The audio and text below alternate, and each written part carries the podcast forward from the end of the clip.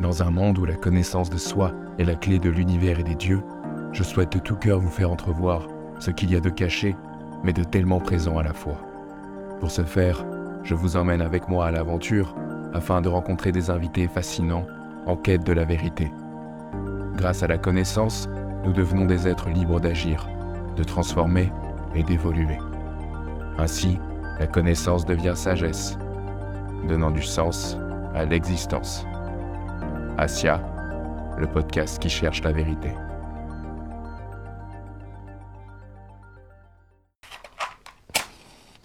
Aujourd'hui, nous accueillons un voyageur hors du corps qui est auteur, formateur, mais juriste également, et surtout fondateur de la chaîne YouTube Voyageur de la conscience, dans laquelle il partage ses expériences extracorporelles aux confins du réel, dans le but d'apporter de la connaissance et d'éveiller les consciences.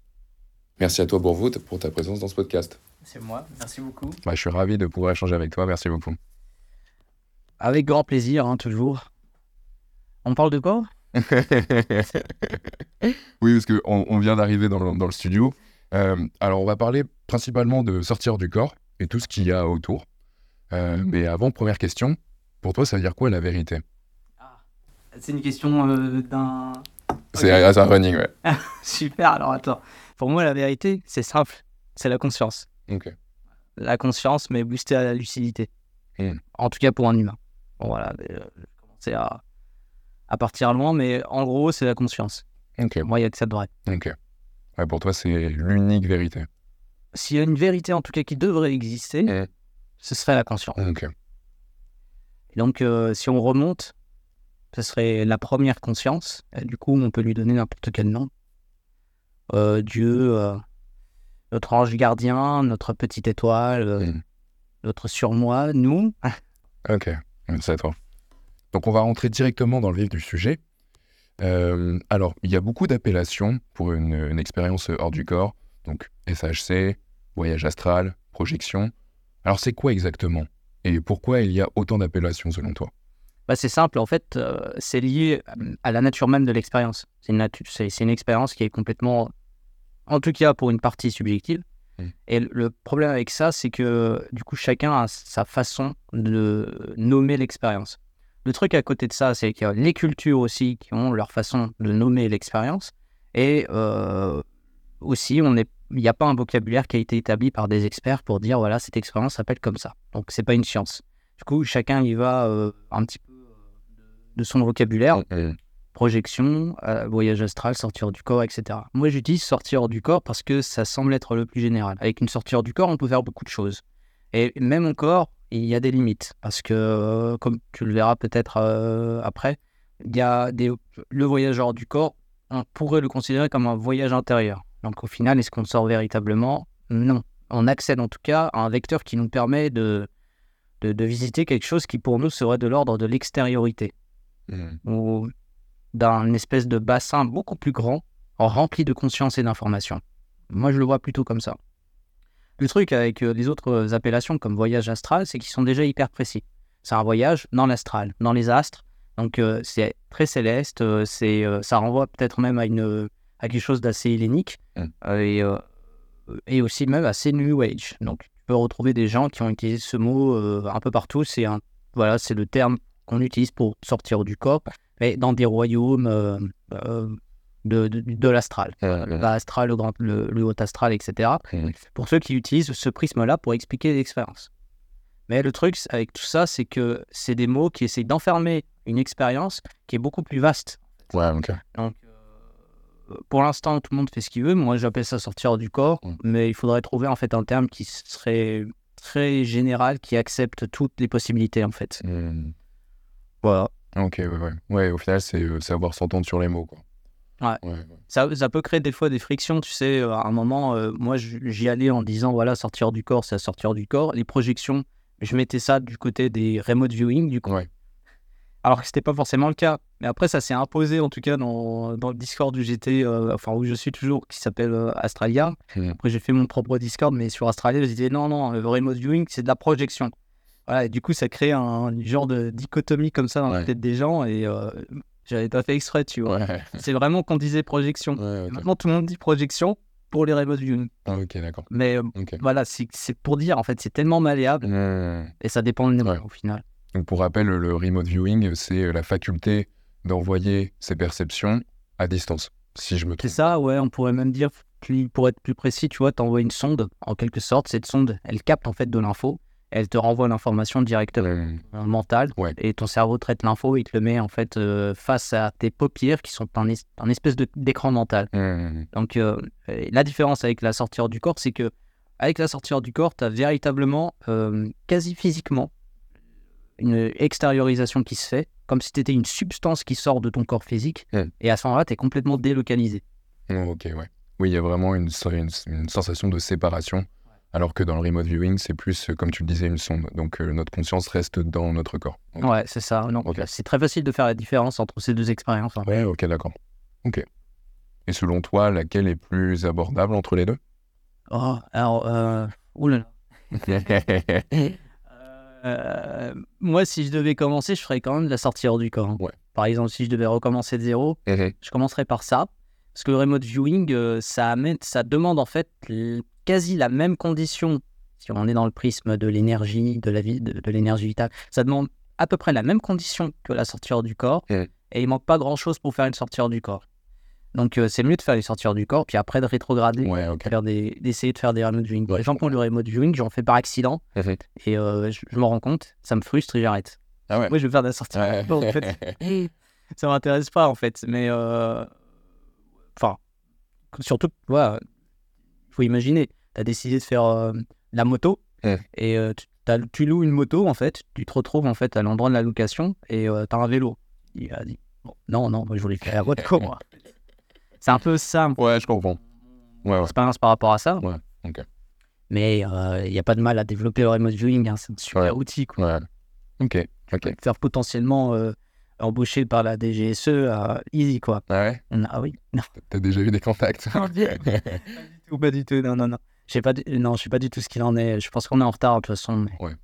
Et puis même au niveau éthique, euh, bon, alors, ça se discute. Oui, c'est clair. C'est clair. Alors, euh, donc on a parlé de l'astral tout à l'heure. Euh, Qu'est-ce que c'est et euh, à quoi ça ressemble de ton point de vue?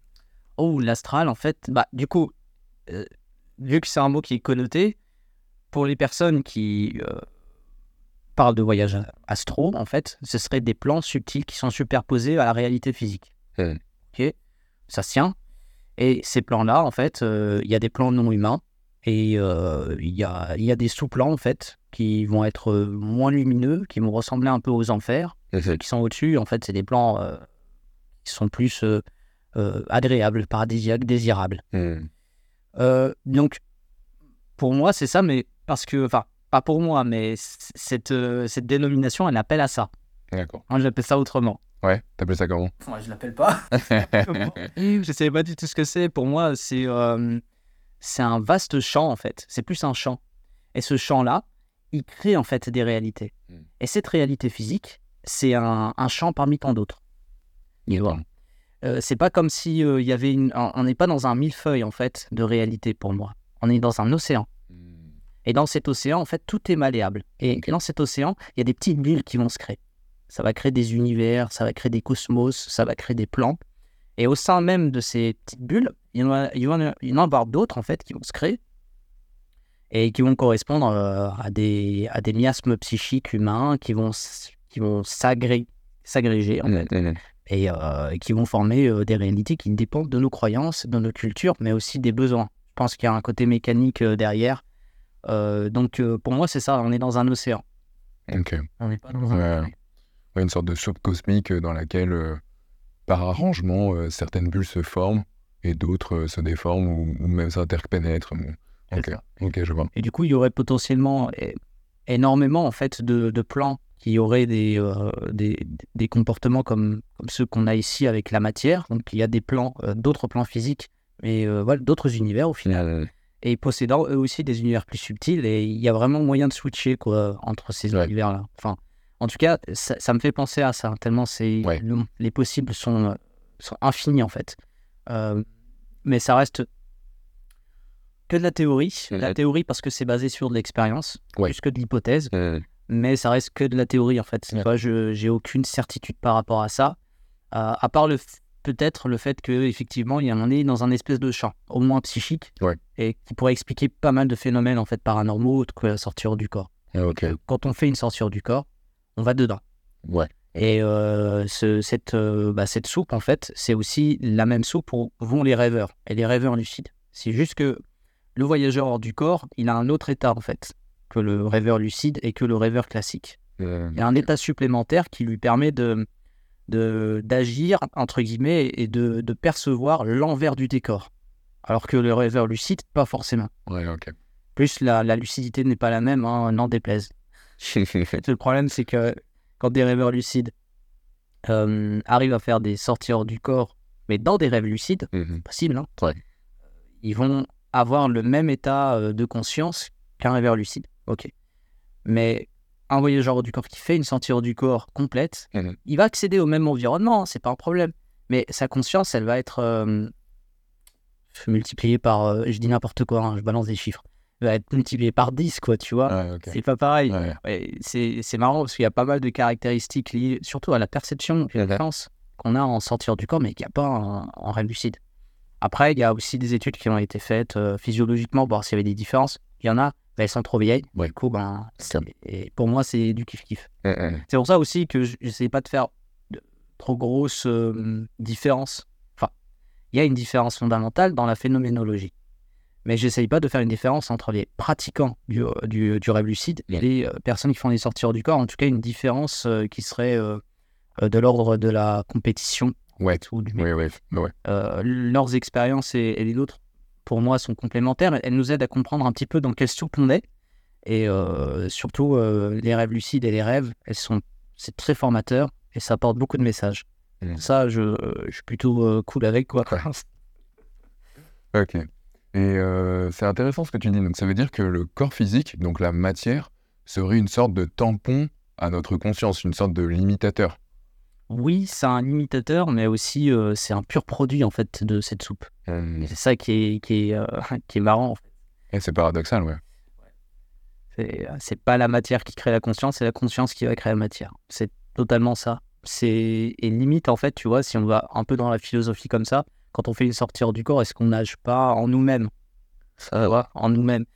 Ça c'est ça c'est de la théorie que j'aborde euh, plus ou moins. C'est que pour moi, un petit peu comme on retrouve dans l'hermétisme, ce qui est en haut, c'est comme ce qui est en bas.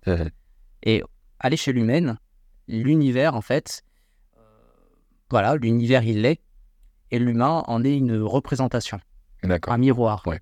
Ça, c'est quelque chose qu'on dit assez souvent, qu'on a déjà lu. Mais pour la sortir du corps, pour moi, c'est pratique. Parce que du coup, en fait, si moi, je suis le miroir de cet univers, en temps réel ou euh, sans temps, il y a pas de, de- le temps, c'est une histoire compliquée avec les sortir du corps. Quand je fais ma transe, plus que la transe, parce que la transe, il y a une, euh, euh, on est, on est dans autre chose que de la transe, même si j'en parle un peu comme ça des fois. La sortir du corps, c'est un état de conscience qui est, euh, qui est autre chose que de la transe. Mm. Mais quand on est dans cet état particulier, qu'on arrive à faire silence de son corps, etc., et qu'on rentre à l'intérieur de soi, c'est là qu'on va, on cherche en fait la petite porte qui nous permet d'accéder en fait à cet univers qui est à l'intérieur, qui est l'image, qui, qui est l'image en fait de- du grand univers, et on navigue dedans.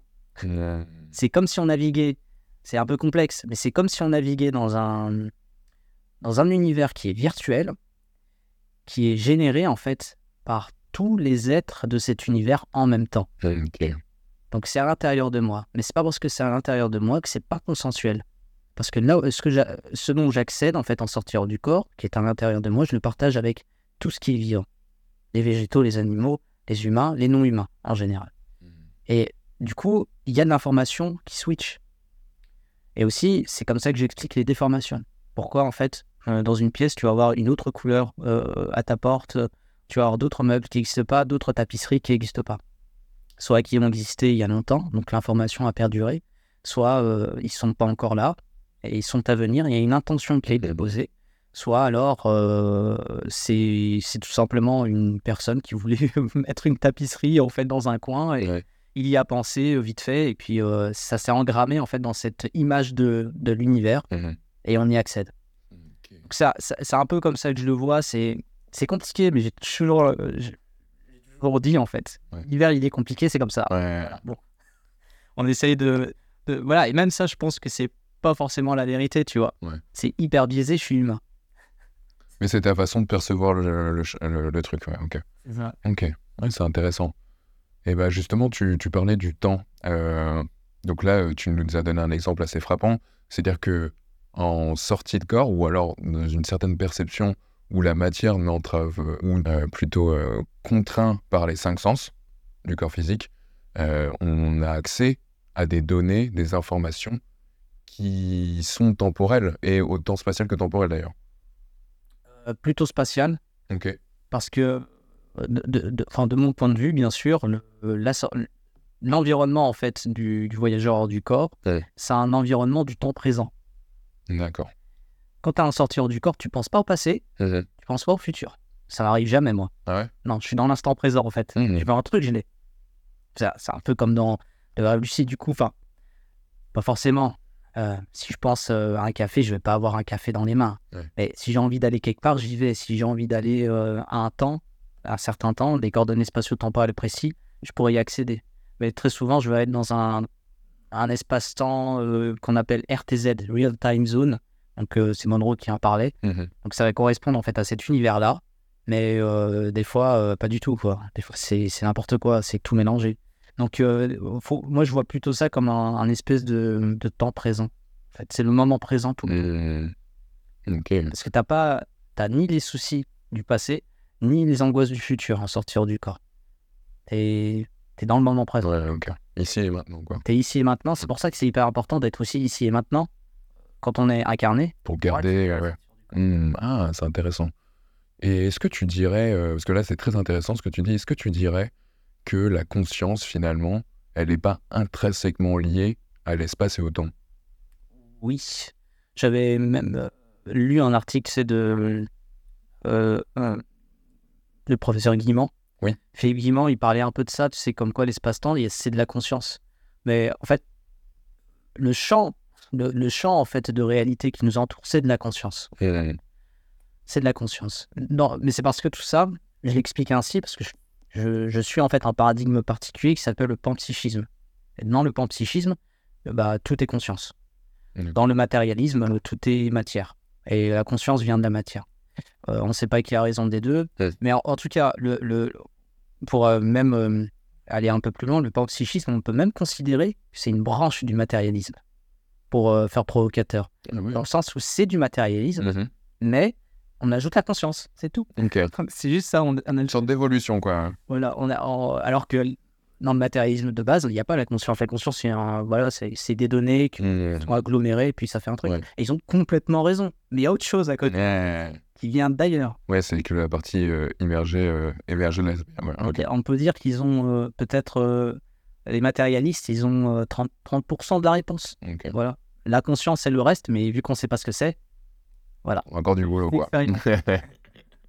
Ok. Alors, quelle différence il y a entre justement le monde astral et le monde matériel? Comment, comment tu le perçois, toi, dans ton expérience? Alors, au niveau de la perception, ça va dépendre d'où je suis. Par exemple, si je faisais une sortie hors du corps euh, dans ma, à chez moi ou ici même, tu vois, je vais percevoir les mêmes choses, mis à part peut-être des déformations. Euh, même s'il fait jour, je vais tout percevoir en clair de lune. Ok. Donc, ça va être euh, bleu, gris, lumineux. Ce qui est bon, c'est que je vais, il n'y aura pas les ombres. Donc, même si la pièce, tu vois, il n'y avait pas de fenêtre, il fait nuit noire dans l'absolu. Ouais. Tu vois, les ténèbres absolues, je verrai quand même, Ok. Avec ce clair-obscur. Hmm.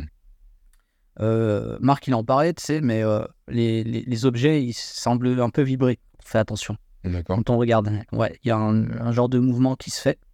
Un petit peu, tu sais, comme euh, la nuit quand tu te réveilles et euh, que tu es dans la pénombre et tu regardes en fait les objets et tu as l'impression de voir que Oui. ça, ça s'agite. Oui, oui, oui. Alors que c'est juste en fait un, un phénomène dû à la rétine, tu vois. Hmm, hmm. Mais ça fait un peu, un peu cet effet-là, Ok. euh, en sortir du corps. Et euh, à part ça, tu vois, il n'y a rien d'autre qui changerait. Euh, juste, euh, tu pourrais traverser les murs, euh, tu flottes, donc tu glisses, tu ne marches pas. Après, quand tu changes de dimension, ça peut être différent. Mhm. Quand tu changes de dimension, le truc, c'est que tu peux te caler en fait sur les, les- les données, les, les, caractéristiques de la- l'autre dimension. Et donc, tu peux ajouter des sens classiques. Arrivé plusieurs fois d'avoir le toucher.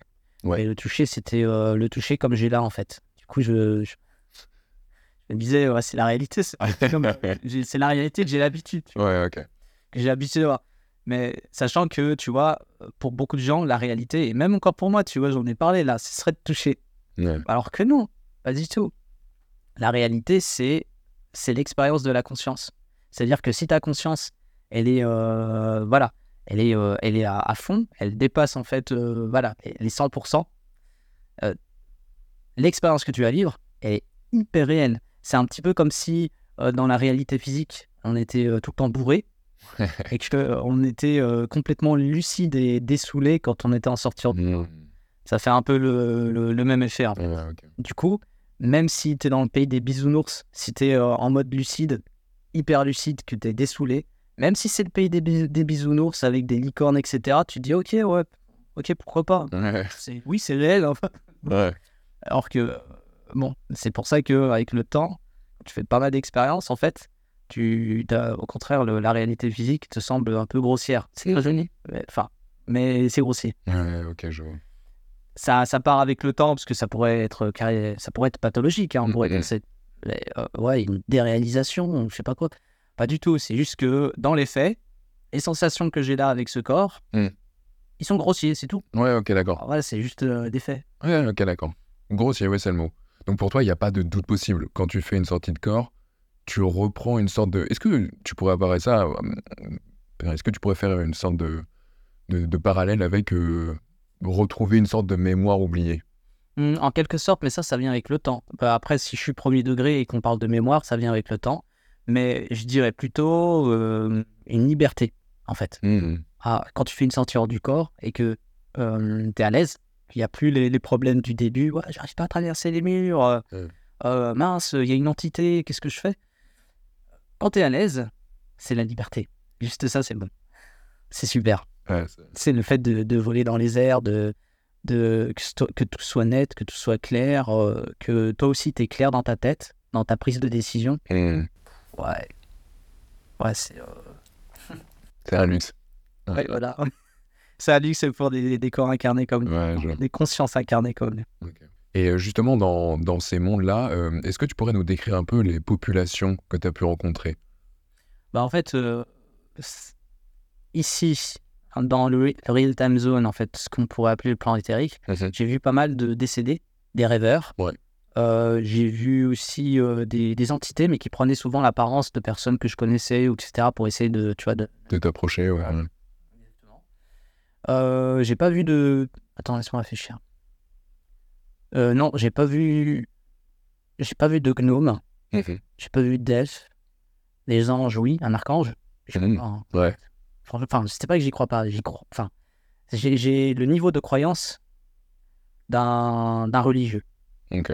Voilà, ça ne veut pas dire que je suis religieux, c'est juste j'ai le niveau de croyance. C'est-à-dire que par des anges, je fais waouh, c'est magnifique, c'est une belle idée. Moi, j'y crois, j'ai la foi. Ouais. Mais euh, euh, après, le, le co- le- le- le côté pragmatique, rationnel va dire bon, bah, tant que j'ai pas vu, euh, c'est ok, c'est une belle idée, mais Mhm. jusqu'à ce que, en fait, en sortir du corps. euh, Ouais. ah, voilà, après, on en, voilà, on en a discuté un petit peu avant. Il y a l'histoire des égrégores. Mhm. Égrégores, des agrégats en fait de pensée, d'émotions, les gens ils y croient, etc. Ça crée une réalité. Ouais. Donc c'est juste là, ça donne un indice de ce que c'est peut-être en fait cet univers. Oui, c'est vrai que c'est un beau parallèle, j'avais pas vu ça comme ça.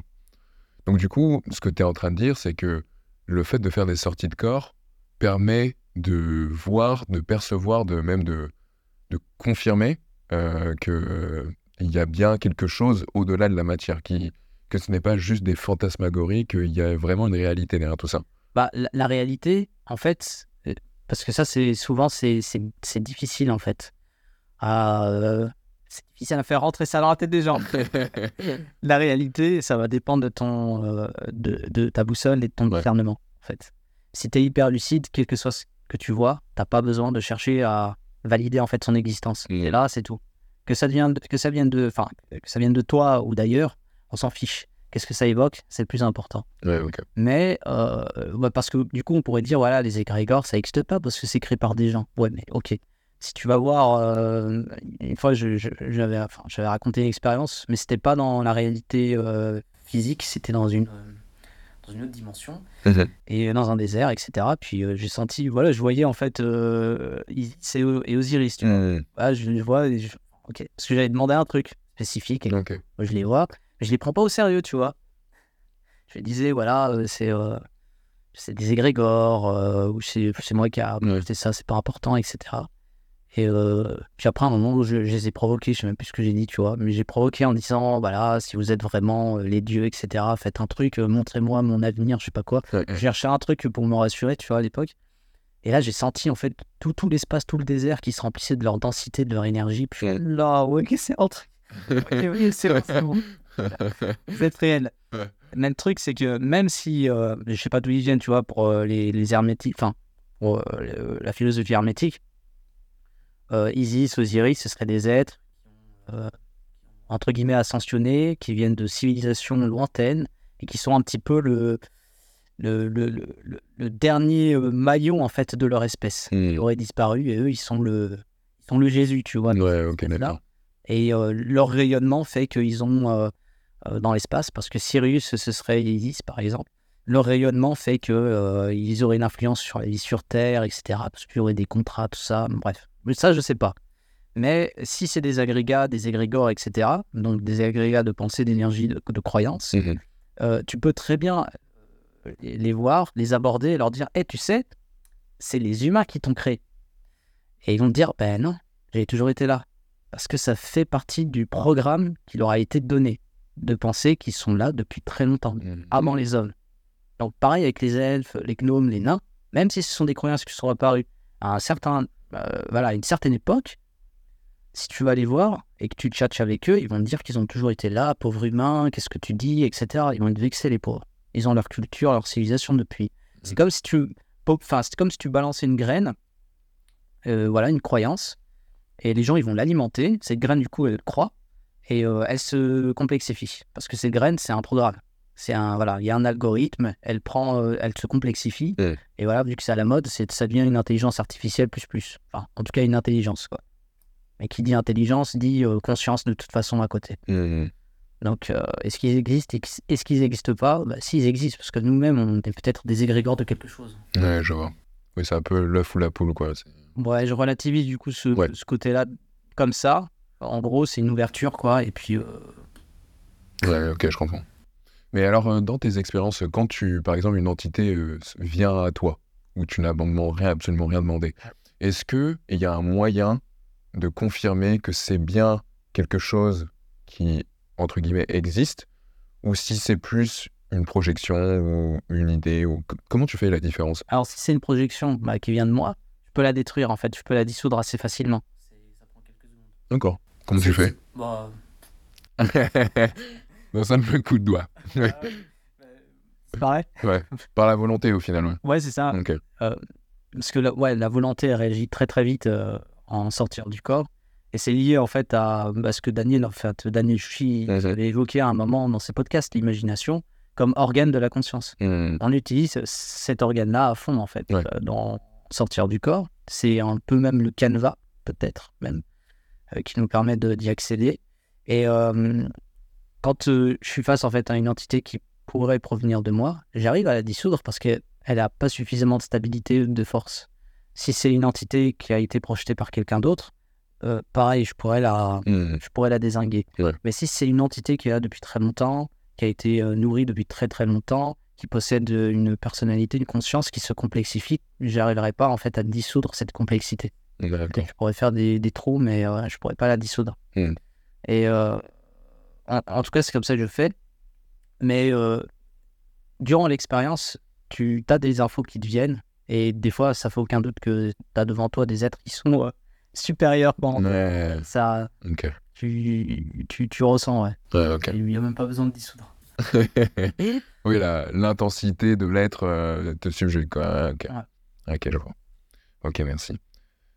Et alors, euh, comment euh, cela est-il possible qu'un voyageur hors du corps puisse se déplacer dans l'espace cosmique sans protection? Euh, Est-ce qu'il n'y a pas une sorte d'atmosphère qui englobe la Terre et qui protège les êtres, euh, même euh, astro? Euh, non, parce qu'en fait, tu sais, quand on est en sortie hors du corps, on a, on a très peu de prise avec euh, les lois naturelles classiques, hormis euh, si tu possèdes en fait un taux d'énergie vitale qui est suffisamment grand en fait euh, dans, dans ton corps de, de sortir du corps, de t- dans ton corps de voyage et qui pourrait réagir à ces mêmes lois. Hmm. Pourquoi? Parce qu'en fait, ça c'est aussi une théorie, parce que du coup elle capote. Si la théorie de- du voyage intérieur, elle est plus vraie. Euh, mais quand on fait une sortie du corps, on embarque avec nous, comme dit Marc, en fait, de l'énergie vitale et ça on le ressent. On, a- on est beaucoup à le ressentir, beaucoup de débutants le, le ressentent. On, on est un peu lourd, etc. Il y a des moyens de- de- d'enlever ça, mais le truc c'est que tu voyages toujours avec une charge. Si elle est petite, tu ressentiras aucun effet de- des lois classiques de l'univers. Si tu en as pas mal, tu vas la première loi que tu vas commencer à, à sentir, c'est la gravité. Tu vas commencer à tomber un peu comme une plume. Voilà, c'est tu tombes pas d'un coup, donc ça fait pas peur, mais tu tombes comme une plume. Et tu es obligé de faire un effort supplémentaire avec ta conscience pour te maintenir. Et des fois, tu peux pas. Si tu en as beaucoup, tu restes au sol. Et Mhm. tu, tu restes en fait sur le, à côté de ton lit, tu essayes de ramper, etc. Parce que tu as, énormément de glu vital. Cette glu vitale, en fait, du coup, ça sous-entend qu'elle serait composée d'une sorte de particules ou de quasi-particules qui réagit aux lois fondamentales. Hmm. Euh, La gravité, l'électromagnétisme, la force faible et la force forte, je crois. Et euh, euh, du coup, comment ça fonctionne dans l'espace? Et Déjà, si tu arrives à aller dans l'espace, c'est que tu n'as pas beaucoup de glu vital qui peut Ouais. rester. Ok. Donc, euh, tu peux te mouvoir un peu comme tu veux, Ouais. ça pose pas de soucis. Euh, tu ressentiras euh, aucune gêne parce que t'as pas besoin de cligner des yeux, t'as pas besoin de respirer, tu t'as pas cette sensation, ça, ça fait bizarre. Et t'as pas besoin de bouger une bouche. Et même si tu pourrais en avoir une qui est dessinée, quoi, mais il y a pas besoin. Euh, donc il y a pas besoin de respirer, quoi. Et ça fait pas bizarre de ne pas respirer? Le- non. Ah ouais À un moment, à, à un moment, je me suis, enfin, je m'en suis rendu compte à un moment en sortir du corps. Je fais ah tiens, euh, je respire pas. Et je dis ah ben c'est parce que ouais, je suis en sortir du corps. Ok. C'est naturel en fait. À un moment, j'aurais pu me dire ça fait peur et tout. Ça pourrait être. euh, Ouais. Et boum, je, je reviens dans mon corps physique si si, si j'ai peur, tu vois comme ça. Mais non, c'est euh, naturel. Hmm. C'est naturel. Le truc c'est que quand tu t'en rends compte, c'est là que tu te dis waouh, c'est pas une expérience enfin normale quoi. Ah. Et euh, est-ce qu'il y a des freins euh, justement à, à la sortie euh, hors du corps? Des, des gros freins ou des freins classiques. Hmm, bah, Les deux. Les gros freins, bah, c'est un gros psychopathe, ça. ça monter une espèce de souplesse comme Ouais. ça, euh, d'esprit, on va dire. Mm, mm. C'est pas une expérience que tu peux provoquer un peu comme ça par accident, ça arrive. Mais pour d'autres raisons, la structure peut-être énergétique qui est fluide et qui fait que tu peux faire des expériences euh, par accident. Pareil, si tu as un accident par contre en vrai, on peut, ton corps il peut se projeter euh, parce qu'il pense que tu vas mourir quoi. Ouais. Donc il peut aider. Euh, à part ça, les, y a, les seuls freins qu'il peut y avoir, c'est les freins des sociétés, de notre culture et de nos sciences. Hmm. Et après ça n'existe pas, que c'est Ouais. des bêtises. euh, tu vois, euh, typiquement aussi nos, nos, nos propres limitations quoi en fait, tout simplement. Nos propres limitations qui se résument en fait à l'identification de notre à notre corps physique Hmm. tant qu'on s'identifie à notre corps physique, on va avoir un peu de mal. Euh, Voilà, il faut, j'ai tendance à dire ça tout le temps, il faut se déconstruire et après se reconstruire. Ça, ça fonctionne comme ça, ça Ouais. du corps. Ok. Et euh, c'est un processus qui se fait avant d'avoir réussi sa première sortie du corps, pendant et après. Hmm. La déconstruction, c'est. euh, bah, c'est. euh, Ouais, j'allais dire, tu verras dans les stages. c'est. euh, c'est voilà comment. Bah, les émotions, tout simplement. Savoir d'où ça vient, essayer de les accueillir, mais aussi un peu de les gérer quand même. Hmm. À partir de là, euh, parce que ça joue beaucoup dans l'identification, les émotions, regarder après, faire un travail intérieur pour euh, savoir en fait comment t'es foutu, quoi, psychiquement. D'où est-ce que ça vient, certains traits. Est-ce qu'il y a des traits qui viennent d'ailleurs? Euh, Qu'est-ce que la culture, en fait, euh, ta culture, ta religion t'a apporté, t'a formé, etc. Et juste le comprendre. Pas le prendre et le jeter Hmm, hmm. comprendre d'où ça vient, pour pas en être l'esclave. Parce que euh, le truc, c'est qu'on est des humains, on a besoin d'une personnalité, donc euh, on va pas pff, se mettre à la poubelle, se déconstruire et puis être des glands, quoi. Ça sert à rien.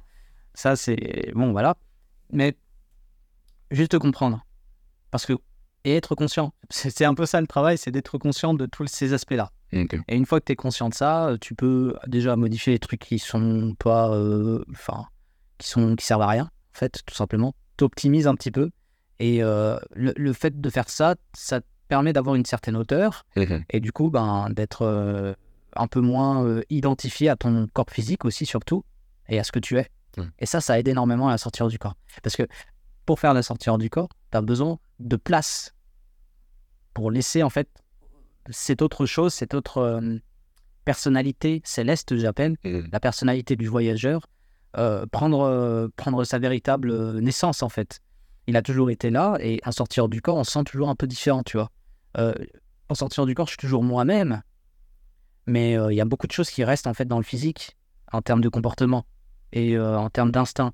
Et du coup, en sortir du corps, ce qui va revenir en plus, c'est euh, bah, de la joie, c'est le sentiment de liberté, c'est des capacités cognitives qui sont améliorées, en fait, dans le sens où tu prends des décisions à, deux, à, à 2000 à l'heure. Ouais. À 2 à l'heure, non.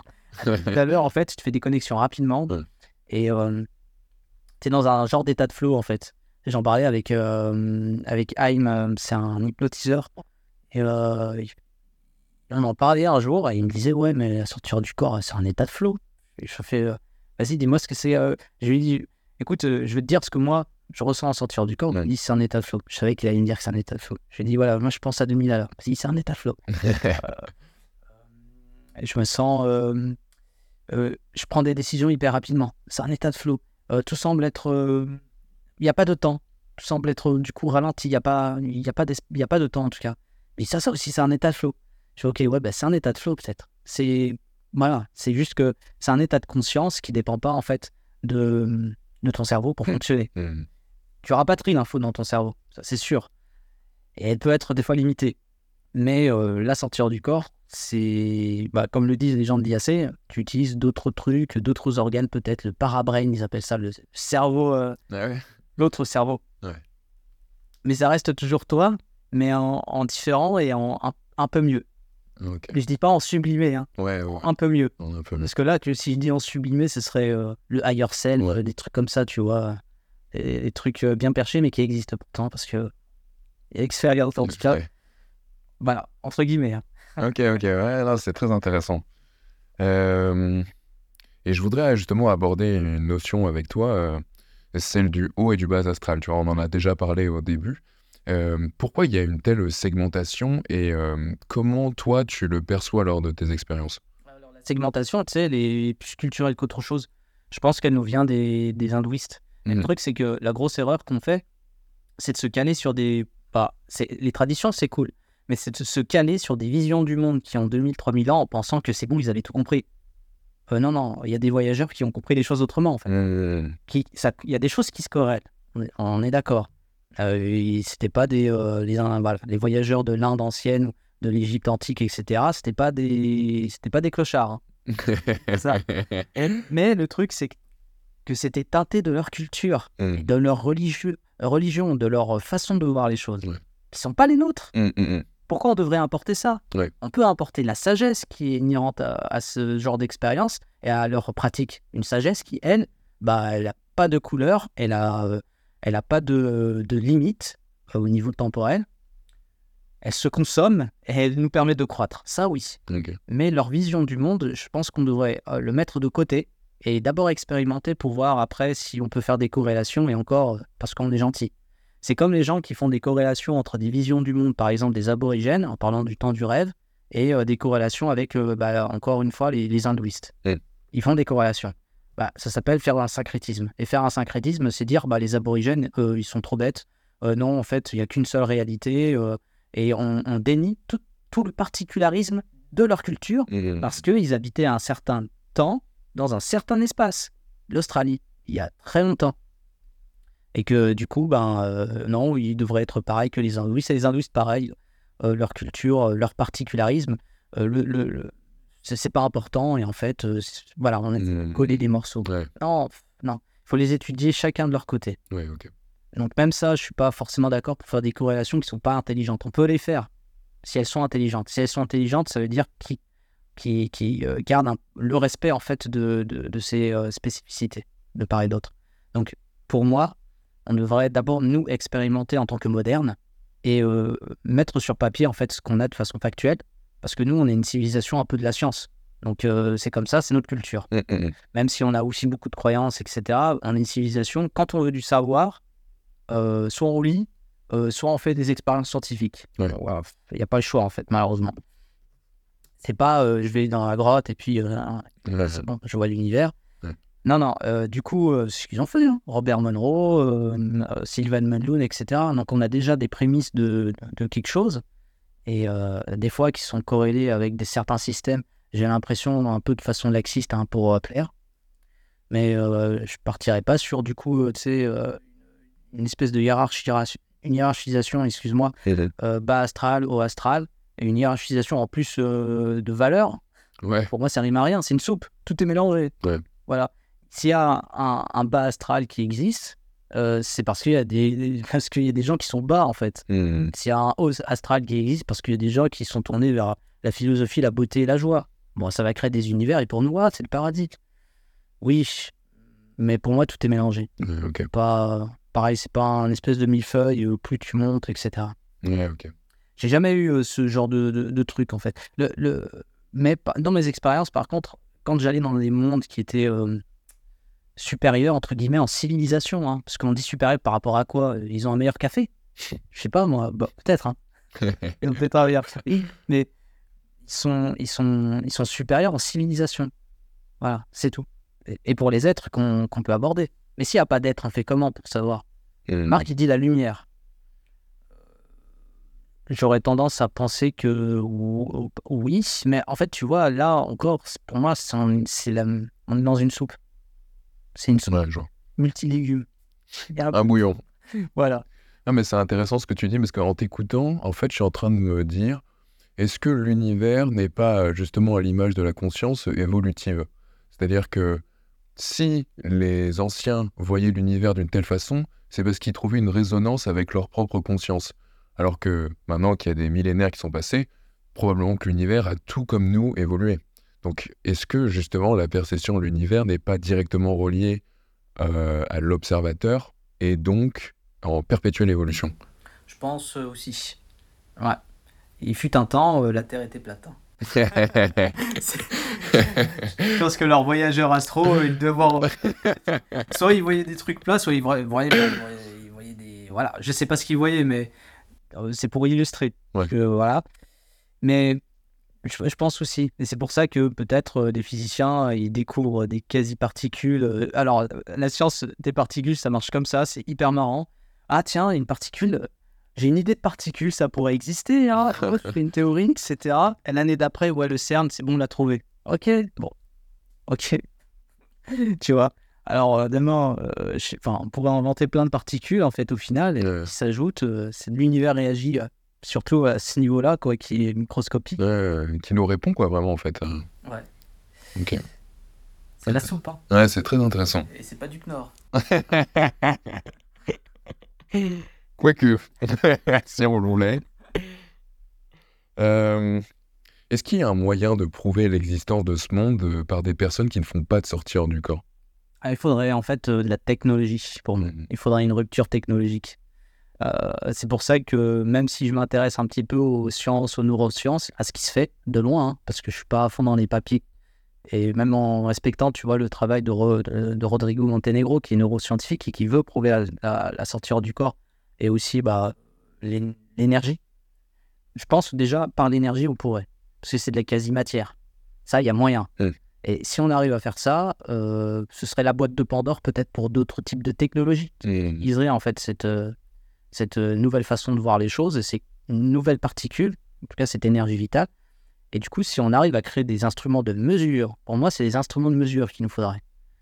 Comment détecter qu'une personne il a une extension d'énergie ou euh, qu'il euh, n'est plus là, en fait. Tu. Ouais. Il est toujours là, mais qu'il est dans un état particulier de sortir du corps. Donc, il faudrait des machines en fait supplémentaires. On m'a déjà dit, ouais, mais les machines actuelles, elles sont suffisantes, etc. Non, c'est pas suffisant. Ouais, ok.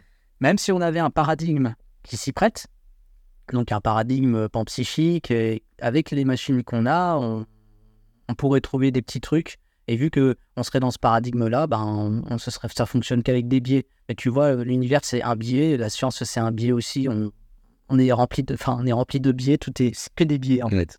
Ouais, ouais. Donc, euh, pour moi, il faudrait une grosse rupture techno. Et, euh, et, puis, euh, et puis voilà. Et est-ce que c'est ce que tu appellerais une technologie conscientielle Ouais, ouais. Du coup, là, on toucherait à, à ça. ouais. Ouais, ok.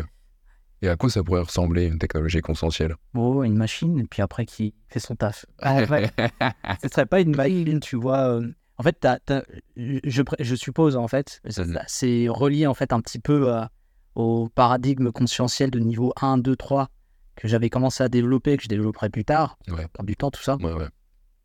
Je suppose, en fait, qu'il doit y avoir des, des, des machines qui sont euh, euh, boulons, comme on dit pour les secours volantes, donc les boulons, Ouais. et euh, qui permettrait voilà, d'agir sur la matière invisible ou l'invisible en général. Bah, comme on a des machines qui agissent sur l'invisible, hein, Mm. etc. Bon, ce serait pas, ce serait pas foufou. Ce serait des machines euh, d'une de, voilà, te- une technologie conscientielle de niveau 1. La technologie conscientielle de niveau 2, pour moi, ce serait des machines qui seraient plutôt de l'ordre de l'énergétique, tu vois.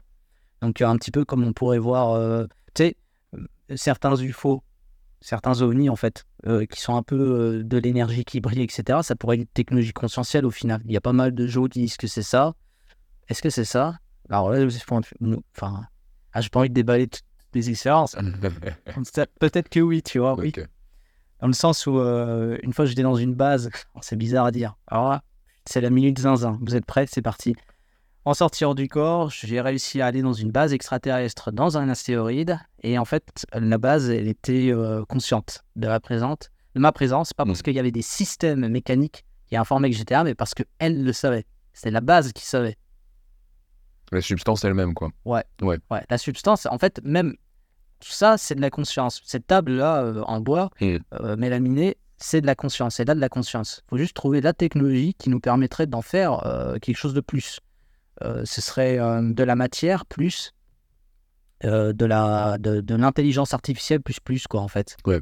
C'est un petit peu ce- ce qu'on est en train de faire, tu vois. C'est comme si je prenais la table et que je lui mettais un jet GPT quoi. C'est voilà, mais en version Oui. D'accord. Version galactique, c'est un peu mieux. Ouais, c'est trouver le moyen, en fait, de rentrer en communication avec euh, ce qu'on considère comme inconscient. Exactement, ouais, exactement. Mettre de l'intelligence, en fait. Ce serait de mettre de l'intelligence. Et euh, ces machines-là, euh, elles seraient peut-être quelquefois invisibles, elles aussi, tu vois. Elles seraient formées de cette glue vitale. Mm. La glue vitale, elle réagit à notre conscience, à notre volonté, on peut la, la modeler. Mais avec le niveau humain, on peut pas faire grand-chose. Avec le niveau humain, mage, il y a moyen de faire des trucs. Ouais, c'est leur, spécialité. Ouais. D'accord, bon. Mais euh, voilà, le niveau d'une technologie conscientielle de niveau 2, par contre, ce serait vraiment. euh, euh, ce serait bien ficelé.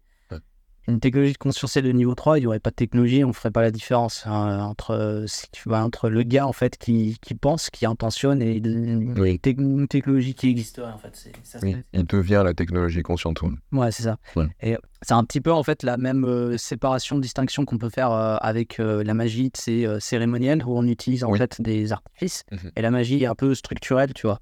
Ouais. Typiquement, en sortir du corps, nous on est que sur du structurel. C'est-à-dire qu'on modifie l'intérieur, on est notre propre technologie Ouais. et on y va. Ouais.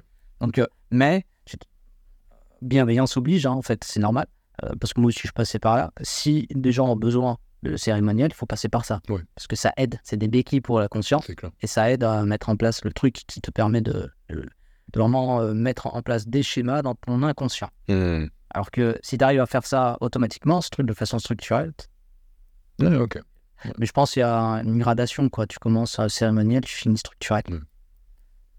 Ok. Très intéressant. Euh, J'aimerais aussi qu'on aborde un point important, c'est celui euh, du double astral. Alors, euh, qu'est-ce que c'est exactement? Ça, je suis passé par plusieurs phases, tu sais. En faisant mes sorties hors du corps, je voyais mon corps. Donc, euh, ça, le, le corps imberbe, etc. Mm. Des flux d'énergie à l'intérieur, un peu lumineux, etc. Bon, ok. Avec une couleur particulière ou? Euh, blanc-bleu. Ouais, ok. Blanc-bleu, plutôt blanc, en fait. en Ok. Est-ce que les couleurs changent selon les personnes ou tu rencontres à chaque fois les mêmes couleurs? Et les, les témoignages des gens euh, aussi euh, corroborent? Les euh, d'autres voyageurs, ils ont l'air normaux, tu sais. Mm. Ils, sont, ils ont l'air normaux, mais en effet, une espèce de lumière à l'intérieur. Mais Ouais. les extra-physiques, ils ont, ils ont pas l'air d'être en, en sortir du corps, tu vois. Ils ont l'air d'être aussi normal que, Hmm. Tangible presque Ouais. Donc, euh, je, je, je, je pense que c'est une particularité qu'on qu'on a à cause d'un truc. C'est que quand on fait une sortie hors du corps, euh, le, le- le corps de voyage doit être une sorte de génération, une génération d'une sorte de matière virtuelle si c'est à l'intérieur, ou une matière euh, voilà, euh, atomique Hmm, hmm. dans le cosmos, si ça c'est c'est plutôt ça qui se passe. Et cette matière-là, elle répond juste à l'intention. Donc elle se forme et elle fait un corps s'il y a besoin, ou sinon elle reste une boule qui voit à 360 Hmm, ok. dans, dans toutes les directions, tu vois. Donc, euh, parce qu'avant, je faisais la guerre euh, aux gens qui, qui étaient une boule de conscience. Genre, Ouais. et ouais, non, euh, ça se passe de la sortir du corps. Ouais. Je sais pas ce que j'avais à l'époque, tu vois. Mais en plus, ça m'arrivait. Hein. Ouais. Et du coup, je mettais pas ça dans les, dans, les sorties hors du corps. Et pourtant, ça avait la même. Avait- Hmm. J'avais besoin d'un corps, en fait. Ouais, ok. Et maintenant, en fait, c'est. Non, c'est juste que. On est en effet d'une matière qui est malléable. Euh, tu lui donnes. euh, T'as envie d'être quelque chose, tu le deviens, quoi. Mm. Mais en général, t'es euh, t'es ton corps physique, quoi. Ouais. Parce que Oui, c'est à ça que tu t'identifies, en fait, actuellement. Oui, en fait, c'est des plus beaux, quoi. oui, ça garde une empreinte de, de ton corps physique au final. hein. C'est c'est pour ça qu'on appelle ça un double, c'est parce que c'est la copie de, du corps physique, ou peut-être que c'est le corps physique qui est la copie du corps astral, je sais pas. Je dirais que c'est une. Ouais, je dirais la première possibilité, tu sais. C'est une copie. Parce qu'en fait, tu vois, pareil, on aurait tendance à dire, voilà, que c'est. qu'elle.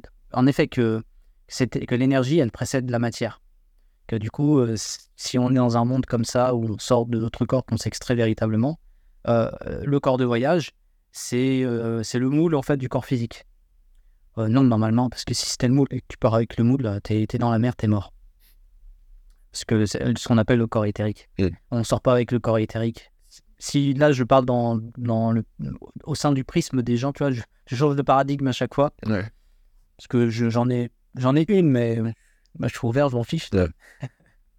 Dans le paradigme des gens qui pensent qu'il y a le plan astral, le plan éthérique, etc., euh, tu peux pas sortir avec le plan éthérique parce que du coup, ton corps, il est plus animé en fait par cette vitalité. Il meurt. Il y a. Bon, voilà. Tu, tu sors avec autre chose. Et cette autre chose, c'est une autre matière. Et cette matière, elle est indéterminée. Ouais, mystérieuse.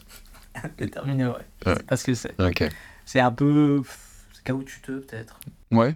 T'as quand même des sensations, ouais, quand t'essaies de la toucher, ouais. Ouais, ouais, ouais. Mo- Moi-même, oui. Parce qu'en fait, je, je- j'ai déjà touché en fait la, la corde d'argent pour voir si ça existait. Du coup, j'ai pu voir, j'ai pu toucher, sentir. Du coup, après, souvent, je, je fais ça. Hmm. Genre de palpation, quoi, de, Ouais. du corps, quoi, de Ouais. lumière. Donc la lumière serait solide euh, dans ce genre d'expérience-là. Ouais, la solidité, elle dépend vraiment pas de, de la réalité physique. C'est euh, autre chose, ouais. Mais euh, du coup, tu sais, il y avait quelque chose d'autre que je voulais ajouter par rapport à ça, Mm. euh, au fait d'avoir un corps. C'est que souvent, les gens, ils vont faire une dichotomie. Tu vois, tu as, l'esprit, tu as la, la conscience, et tu auras le corps. Euh, non, il n'y a pas de dichotomie. Mm. Le corps, c'est la continuité de ta conscience. Le corps, il est, il est aussi conscientiel que, que ton corps de voyage ou que ton. ce que tu veux après qu'il y a en fait. Ouais. C'est, il n'y a pas de différence. Donc à la fois, tu vois, il y a un paradoxe qui se met en place. À la fois, il faut pas s'identifier au corps, Mhm. mais pourtant notre corps, c'est la continuité de notre conscience. Donc il faut en prendre soin. Ouais. Voilà, c'est ça. euh, Mais voilà, dans ce domaine-là, qui est la sortie hors du corps et peut-être même euh, les arts mystiques ou je sais pas quoi, tout est paradoxe. C'est normal. C'est la norme. vrai. Voilà, on pense en termes de paradoxe. Et si on arrive à naviguer entre deux extrêmes, c'est qu'on atteint peut-être une forme de, de vérité. Ouais, Ouais, ok, d'accord. Une forme. Ouais, je vois. Qui sert la conscience. Et est-ce que euh, on pourrait dire ça comme ça Le corps, c'est la cristallisation de notre conscience? Ouais, on pourrait le dire ainsi, parce que du coup, on peut dire ça aussi de la réalité. Ouais. du coup, euh, carrément. Et euh, c'est quand même bien foutu. Ouais. Sacré programme. hein. C'est clair. C'est la matrice. Faut un sacré programme. hein. ok. Et euh, qu'est-ce que la présence de ce double raconte de soi? Est-ce qu'on aurait plusieurs moi même? Comment tu perçois ça dans, dans la perception que tu as de toi-même? En fait, tu vois, euh, lors d'une expérience, j'avais euh, eu la chance de rencontrer d'autres moi. Tu sais, c'est un. J'ai l'impression que tous les voyageurs hors du corps suivent euh, des étapes, en fait, euh, différentes étapes, et, ils progressent. Donc, forcément, tu as l'expérience où tu vas rencontrer ton higher self. Mm. Tu as l'expérience où tu vas rencontrer d'autres toi. Tu vois, tu vois c'est c'est un peu euh, Martine va à l'école, Martine fait ci, fait ça. Tu vas les vivre ouais. en fait, à un moment. Ouais. Martine va vivre une abduction extraterrestre, tu vois, c'est quand tu mets le doigt dedans, c'est fini. Donc, il y a une expérience comme ça où je rencontre en fait des d'autres moi, et ces autres moi, soit ils viennent d'autres époques de la Terre, hein, euh, soit je, je sais pas ce que c'est quoi. ils viennent de d'ailleurs. Mais tu te reconnais en eux. Bah, je sais que c'est moi. Ouais, tu sais, y a pas de doute. Ouais, voilà. Ok.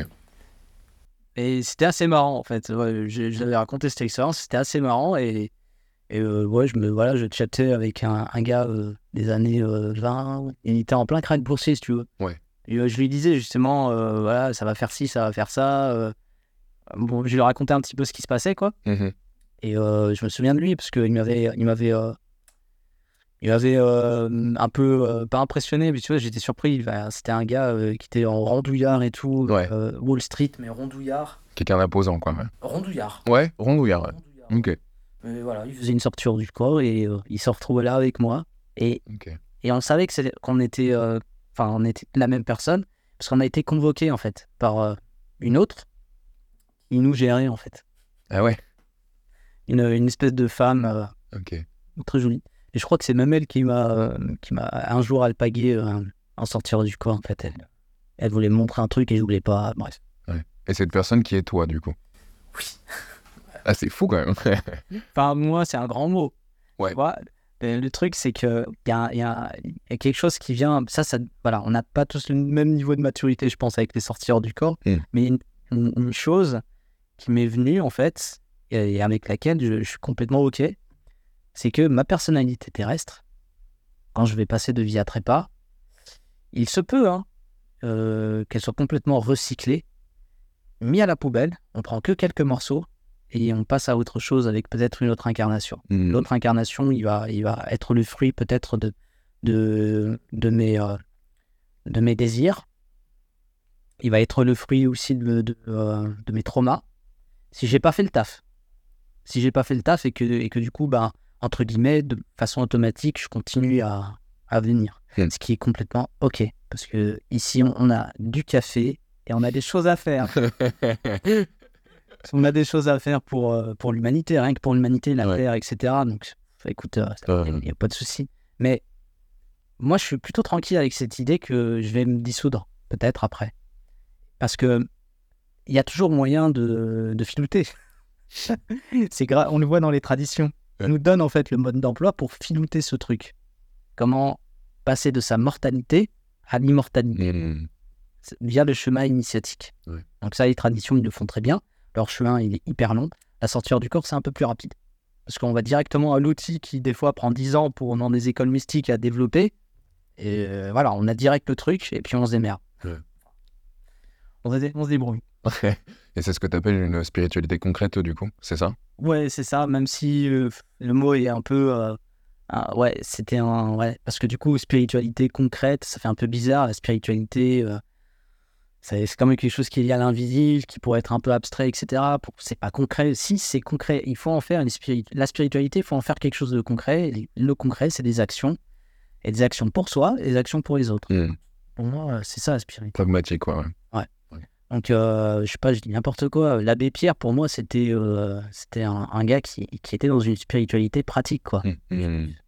Oui, euh, voilà, il n'a pas besoin de faire de sortir du corps Ouais, pour, euh, pour évoluer, pour avoir une conscience de dingue, en fait, après. yeah, c'est C'est, transformer la matière, quoi. ouais, Mère Teresa aussi. Enfin, tu sais, un peu les gens comme ça qui étaient dans le service pour les autres. Ou le service pour la planète. En général, ça, c'est un, c'est un truc, en fait, quand tu fais des sorties ou euh, que tu as été euh, violenté par des extraterrestres quand tu étais petit, pas à ce point. C'est un truc qui te vient en fait en tête assez facilement en fait. C'est ce que j'appelle la conscience planétaire globale, enfin mm. ce que j'appelle. Erwin Laszlo, c'est lui qui l'appelle comme ça. Il y a aussi euh, John Mack qui appelait ça comme ça, la conscience planétaire pour, pour les abductés d'extraterrestres. Euh, qui revenaient et qui disaient Ah, mais mince, on est en train de polluer la planète. Et ouais, hop. Bienvenue au club. Ouais, donc euh, c'est euh, c'est tout un chemin. Et euh, le truc avec ces traditions initiatiques, ou même à la sortie du corps, c'est que du coup, tu arrives plus ou moins à purifier ce que t'es. Donc, tu enlèves les coquilles, tu fais une espèce d'alchimie. Et à la fin, tu, la version de toi qui est améliorée, développement personnel, non, la version, la meilleure, la best version de toi, c'est une version qui ressemble énormément à, aux qualités en fait supérieures de la conscience. Lucidité, sensibilité, fraternité, euh, intelligence, rationalité, euh, discernement, euh, amour. voilà, tout ça en fait, c'est les qualités supérieures. Si tu vibres, si tu arrives en fait à, à, développer des compétences, voilà, comme dans un jeu vidéo, tu développes ces compétences-là, tu as moyen par la suite de trouver une sorte d'immortalité. Il y aura moins de choses dégueulasses à recycler, il y aura Mhm. plus de bonnes choses à garder. Parce qu'en fait, l'univers, il est un peu comme ça. Tout ce qui a tendance à stagner et à décrépir, il le dissout. C'est, on le voit dans la nature. Ouais, bien sûr. Voilà. Et c'est bien, je pense. Ouais. Parce que ça, c'est euh, dans le cadre de, de nos décès, enfin, de nos morts, quand on les met à, à la terre, c'est. Bon, on les met pas pour nourrir la terre, mais normalement, c'est fait pour ça. Ouais. Dans des coffres. Mais bon, c'est pas grave. C'est fait, en fait, tu vois, ça devient de l'engrais. Ouais. Donc, euh, les mauvaises choses, ça devient de l'engrais, mais ça disparaît. Mhm. On aura quelque chose plus tard, c'est des possibles.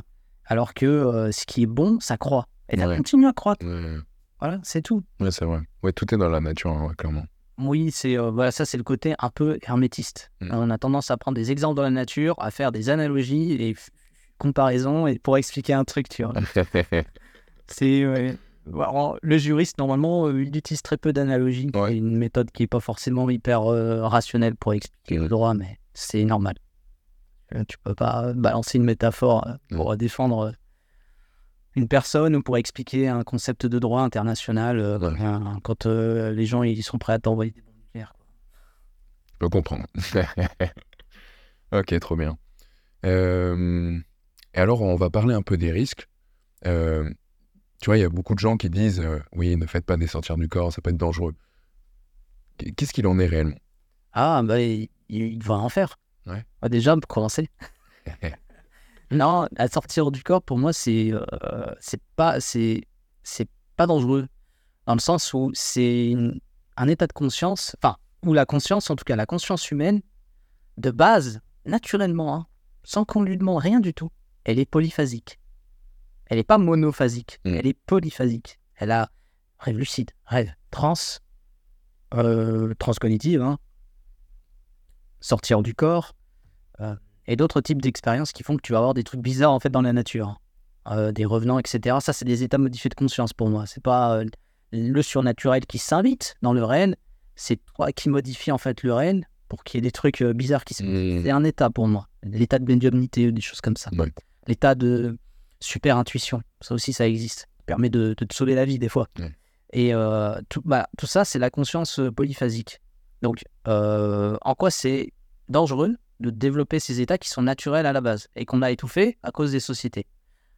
Comme partout, en fait, euh, c'est moins dangereux que de prendre l'avion déjà, ou de prendre un bain, la sortir du corps. Tu risques pas grand-chose à part te faire peur. Si tu as peur de quelque chose, ou tu auras peur, ok. Mais sinon, tu risques rien. Et puis, ou même, au pire, euh, si tu passes de vie à trépas, euh, tu, tu continues ta route, quoi, tu es toujours aussi lucide. Ouais. Donc, euh, non, c'est pas dangereux. Il n'y a pas Métatron ou euh, les, euh, les démons de l'astral ou Ouais. euh, Belzébuth ou je sais pas quoi qui va venir te chercher. Parce que même si c'est des égrégores puissants, ils s'en foutent en fait de- du petit individu qui fait sa sortie. hein. Ouais, ouais. Euh, voilà, bon, ça c'est pour assurer les gens qui y croient vraiment à fond. Ouais. Euh, non, on risque rien.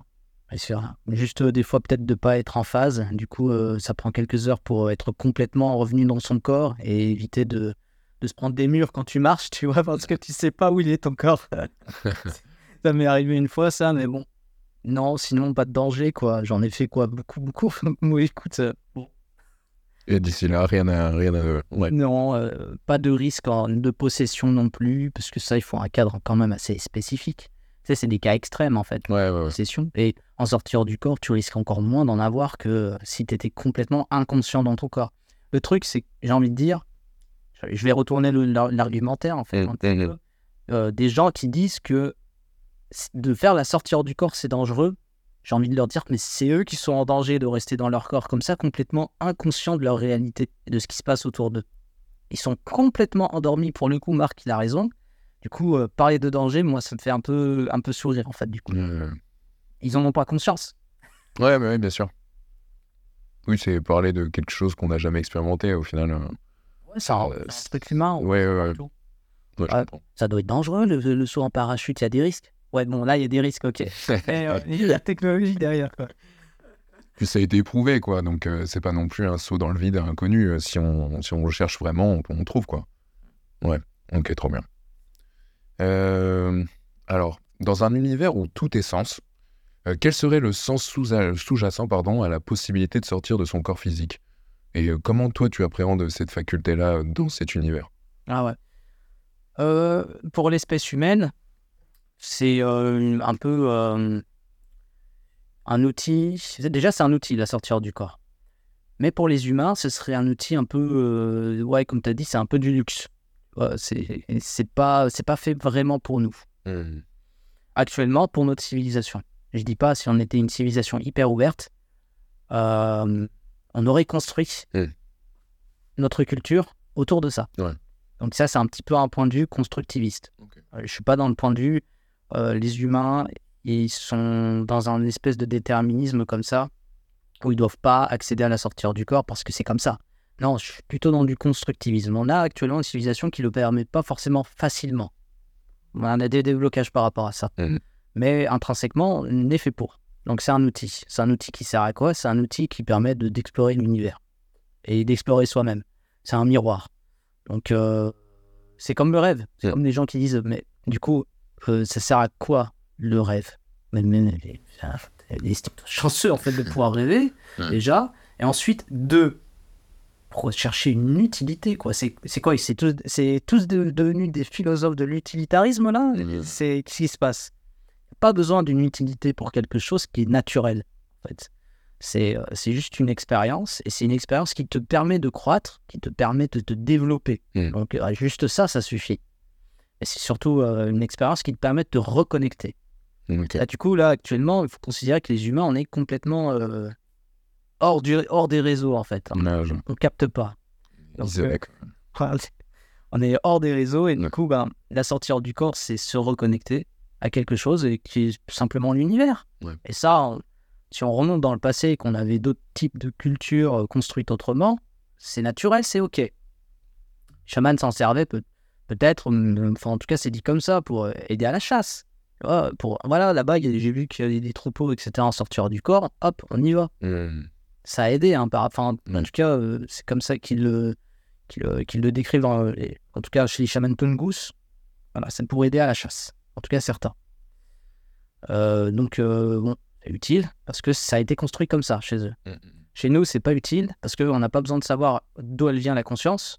On n'a pas besoin de savoir euh, s'il y a d'autres univers qui sont possibles, euh, voilà, où on peut aller. On n'a pas besoin. Ouais. On a déjà tout, on a des bombes nucléaires, des avions, euh, la télé, on a Netflix, on a les kebabs et le café. Que dit le enfin, Franchement. Franchement, et du coup, c'est pour ça qu'on fait de la résistance par rapport à ça. Il va y avoir juste des anomalies qui vont s'intéresser. Des anomalies qui euh, font le chemin inverse pour euh, essayer de, comme j'ai dit dans ma dernière vidéo, essayer de sortir des anneaux Ouais. de cette, de cette bête. Alors, je, je, je voulais tester, en fait, euh, éprouver cette, euh, cette, euh, cette expérience de Robert Monroe le groupe des stagiaires de, de Lyon. On s'est donné, ouais, de Lyon. On s'est donné comme idée, voilà, de- d'aller en orbite. Et Ok. Regarder s'il y avait des. Moi, je suis allé en orbite plein de fois. tu Ouais. Il n'y a rien. Il n'y a rien. Mais je me suis dit, bah, parce que je suis en RTZ, je suis en real time zone, Ouais. donc je vois la Terre telle qu'elle est. Et du coup, j'ai testé autre chose, c'est que je me suis mis aussi loin.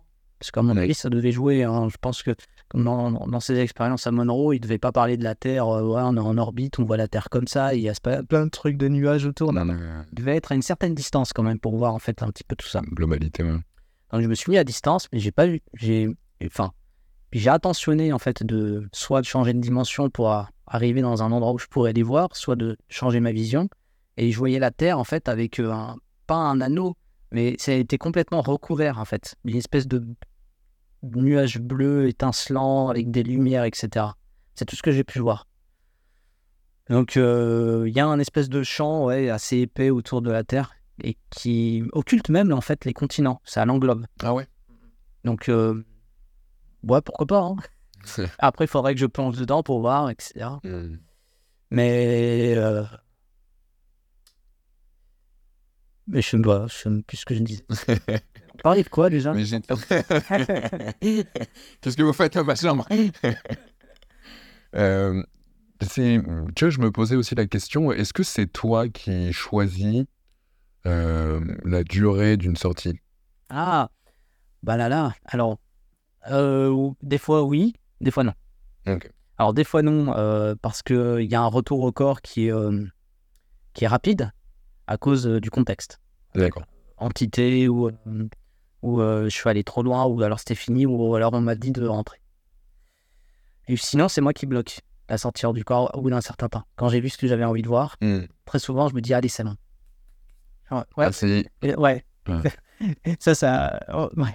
Je sais pas si c'est une particularité euh, à moi. Ouais. Je sais qu'il y a d'autres voyageurs qui, oh, moi, si je peux faire le, le voyage le plus long, etc., je suis trop content.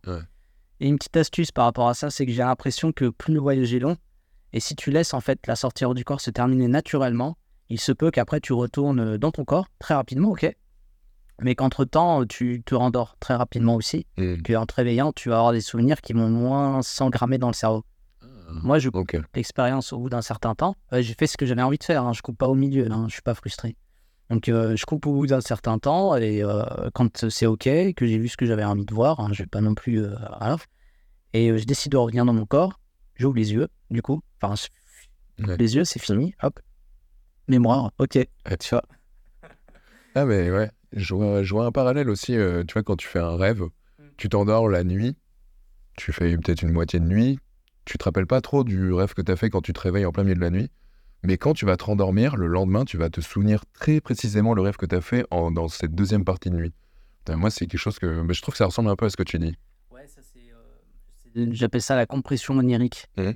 C'est. euh, c'est. euh, ouais, c'est- c'est très souvent parce que quand tu fais un rêve, il y a soit des perceptions, des concepts que tu n'arrives pas en fait à, à décoder, Mhm. même en sortir du corps. Ouais. Et euh, aussi à côté de ça, euh, tu vas dormir d'un trait. Du coup, quand tu vas te réveiller, déjà, le rêve, tu es obligé de te remémorer le rêve. Tu dois faire un effort. Sortir du corps, tu fais pas l'effort. Ouais. Là, par exemple, si je veux me souvenir d'une sortie hors du corps, je dois faire l'effort. Pourquoi? Parce qu'il y a eu du temps, en fait, qui s'est passé. Hmm. C'est comme pour n'importe quel souvenir. Oui. C'est vrai que c'est encore vivace. Ouais, ouais. Et c'est vrai qu'il y a des sorties hors du corps que je faisais même petit par accident. Ouais. Je me souviens encore. Et même des expériences euh, fous, je m'en souviens. Parce que ça m'a marqué. Mais euh, avec le temps, je vais devoir quand même faire un effort pour reprendre ces souvenirs. Ouais, ok. Alors que pour le rêve, euh, tu dois faire l'effort au bout de 5 minutes. quoi. Ouais, C'est hyper fugace, ouais, c'est clair. Mais euh, et en plus, quand tu arrives en fait à te souvenir, tu as un scénario, mais ce scénario, ça va être le mix de des fois tout, euh, de tout ce qui s'est passé durant la nuit. Donc, alors que si tu Ah. fractionnes ou fais des exercices comme euh, le vélo, là, les rêves, ils sont segmentés. Il y a un début, il y a une fin, et elles sont claires. Ouais. Et donc, euh, la mémoire arrive mieux à emmagasiner. Hmm. Et là, tu viens de parler de vélo, ce n'est pas la pratique de la pédale, hein, c'est... C'est Voluntary Energetical Longitudinal Oscillation. C'est un exercice de l'IAC de Nancy Trivaletto qui a étudié, une chercheuse en psychologie, qui a étudié l'énergie, l'énergétique en fait, qui voulait savoir comment provoquer l'état vibratoire. Donc, euh, c'est un état particulier avant la sortie hors du corps. Euh, beaucoup euh, vivent avant de faire euh, la décorporation. Mm. Donc elle s'est dit, si j'arrive mécaniquement à créer l'état vibratoire, donc un, un- un état d'excitement en fait de, de l'énergie vitale qui fait qu'on a l'impression de vibrer fort. Oui. Et euh, le truc, c'est que quand ça atteint en fait des degrés euh, de dingue, Ouais. ton, ta conscience elle a du mal en fait à rester dans le corps physique. Elle se décale et naturellement elle va vouloir partir Ouais, car elle part euh, naturellement, il y a un truc automatique qui se met en place. Donc euh, le vélo, ça sert à, à provoquer normalement ce phénomène, mais ça a plein, plein, plein d'avantages à côté. Hmm. Donc moi, je l'utilise en exercice de maintenance en quelque sorte, Ouais. pour faire en sorte d'être fluide un peu tout le temps. Une sorte de gymnastique euh, énergétique, quoi. Ouais, c'est ça, c'est typiquement ça. gymnastique énergétique et ils le vendent aussi comme du self-défense. C'est du grave maga. non, dans le sens où. euh, Bulle de protection. c'est ça, voilà. Si, si t'es hyper fluide, euh, énergétiquement, les entités, ils n'arrivent pas à se coller à toi. Du coup, Hmm. Ouais, ok. ils peuvent pas t'influencer, quoi. Et ils peuvent pas rentrer dans ta tête et tu peux pas, entre guillemets, te faire euh, posséder par des pensées qui ne sont pas les tiennes, des émotions qui viendraient pas de toi. Et ça, le problème, c'est que l'homme moderne a très peu conscience de son champ psychique, de ses émotions et de ses pensées. Il est hyper facile de lui insérer des idées ou des émotions. Et il va penser que c'est lui hein, qui les gère. Ouais. Alors que quand tu fais le travail sur toi et avec les sorties hors du corps, maintenant en sortie hors du corps, enfin en sortie hors du corps maintenant, quand je fais des rêves classiques normales, des fois je, je les capte en fait, les entités qui viennent pour me dire Ouais. un truc, pour que ce soit hyper an- anxiogène, je les vois en fait, Mhm. je les repère. Et euh, ça me fait réveiller d'un coup, hop, vélo, et je sens même les présences dans la chambre en fait. Ouais. Et donc, euh, il y a... c'est ça être lucide, être conscient. Mm. C'est pas que dans le sortir du corps, mais aussi euh, dans la réalité physique. On peut amener des trucs. Après, je suis pas le meilleur euh, pour ça, en fait. Je suis plutôt euh, lazy, quoi. Je suis plutôt. Je suis un gros feignant, quoi, pour faire de faculté, quoi. Mais il y en a, mais comme tout le monde, quoi. Ouais. Alors, on développe, voilà. On développe, on développe pas. Ah, c'est clair. Et euh, j'aimerais aussi que tu nous donnes ton point de vue sur euh, l'inconscient. On en a parlé longuement euh, pendant cet épisode. Selon toi, qu'est-ce que c'est et, et quelles interactions tu as pu constater lors de tes sorties, justement? Bah, là, conscient, déjà, c'est une, bon, une théorie, hein. Ouais. Alors, on en parle, mais c'est pas, pas. On sait pas, hein. Après, on a pas mal de pratiques qui font que potentiellement, bah, ça trouve à exister, hein, l'hypnose, etc. Bon, bref, ok. En sortie hors du corps, euh, pour moi, c'est il n'y a pas d'inconscient. Il y a plutôt un surmoi qui gère le truc, en fait. L'inconscient, il s'efface. Et tout ne devient qu'une interface de communication euh, directe, en fait. C'est, je sais pas comment le dire. Hmm. C'est c'est comme si l'inconscient il, il disparaît et que c'est le c'est le surmoi qui prend en fait le relais. C'est le surmoi qui prend le relais. Parce que l'inconscient, on ne le considère pas comme euh, une entité euh, sage. C'est un genre de programme de monitoring de, de, de ta condition émotionnelle et, euh, et physique. Il te dit, euh, il te fait faire des rêves, l'inconscient, il va communiquer avec toi, il te fait un rêve pour te dire Hé, t'as remarqué? T'as un rhume T'as un rhume Et oui, je sais que je suis en train de faire un rêve avec des symboles complexes et tout. Te dire que t'es malade, Ouais, un peu plus faible, t'as perdu des dents, etc. Ouais. Dans le rêve. Et symboliquement, ça renvoie une maladie et tout. Ah, ok, bon, bah, super inconscient. Et des fois, il envoie des messages un peu, euh, voilà, un peu plus du passé, un peu plus du futur. Ah, Ça, une interfa- interface de communication. Mais juste pour dire que, voilà, pour moi, c'est plus un, un genre de sous-programme. Et euh, en sortir du corps, on n'en a pas besoin, quoi.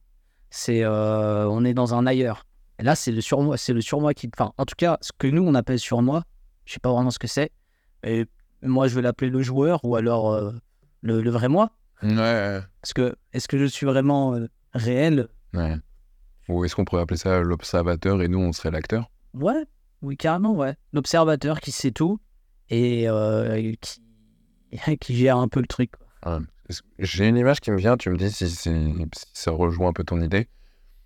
Nous, le, la, la personnalité consciente, euh, on a tellement la tête dans le guidon dans nos activités terrestres que tout ce qui est autour de nous est occulté par le fait de notre attention dans la matière.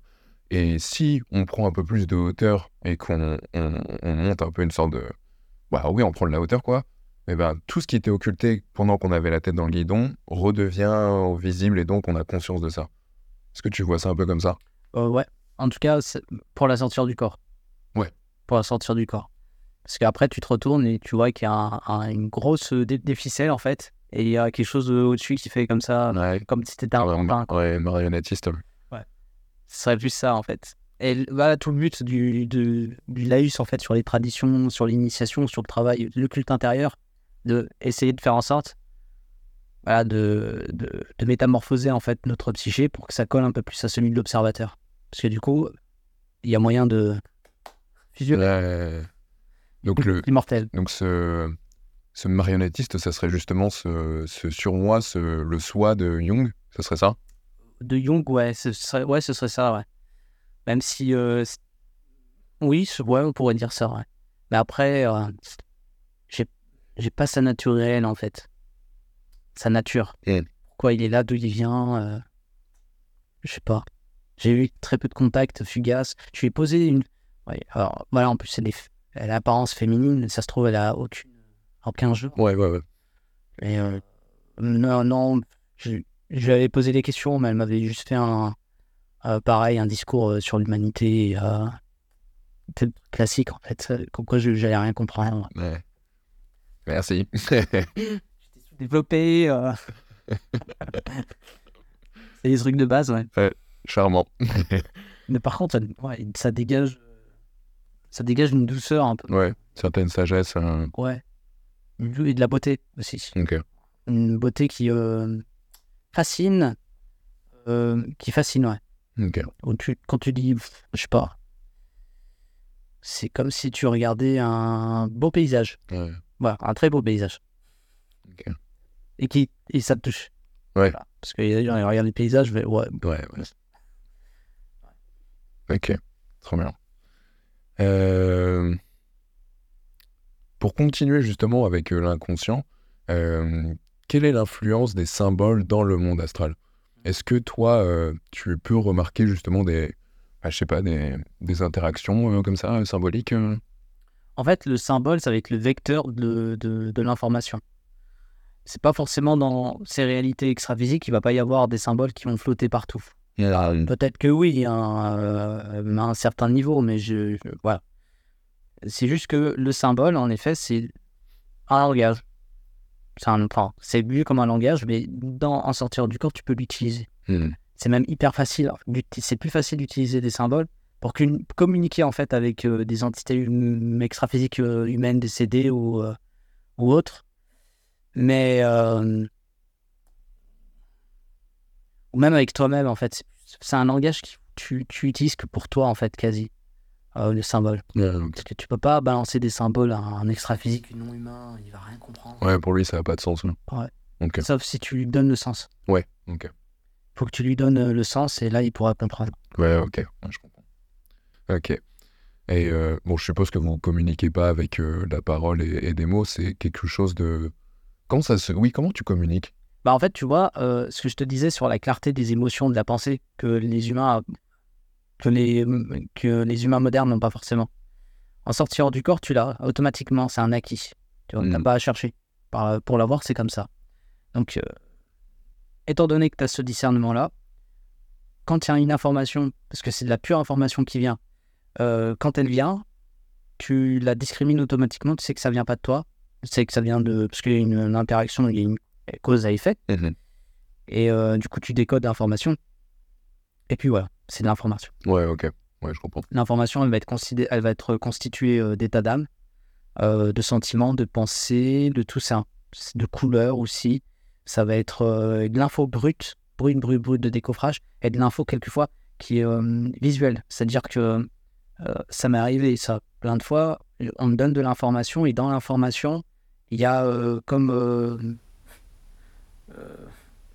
des, des petits gifs animés. Ou, Ouais. Il y a du MP4 dedans. Ah ouais, c'est fou.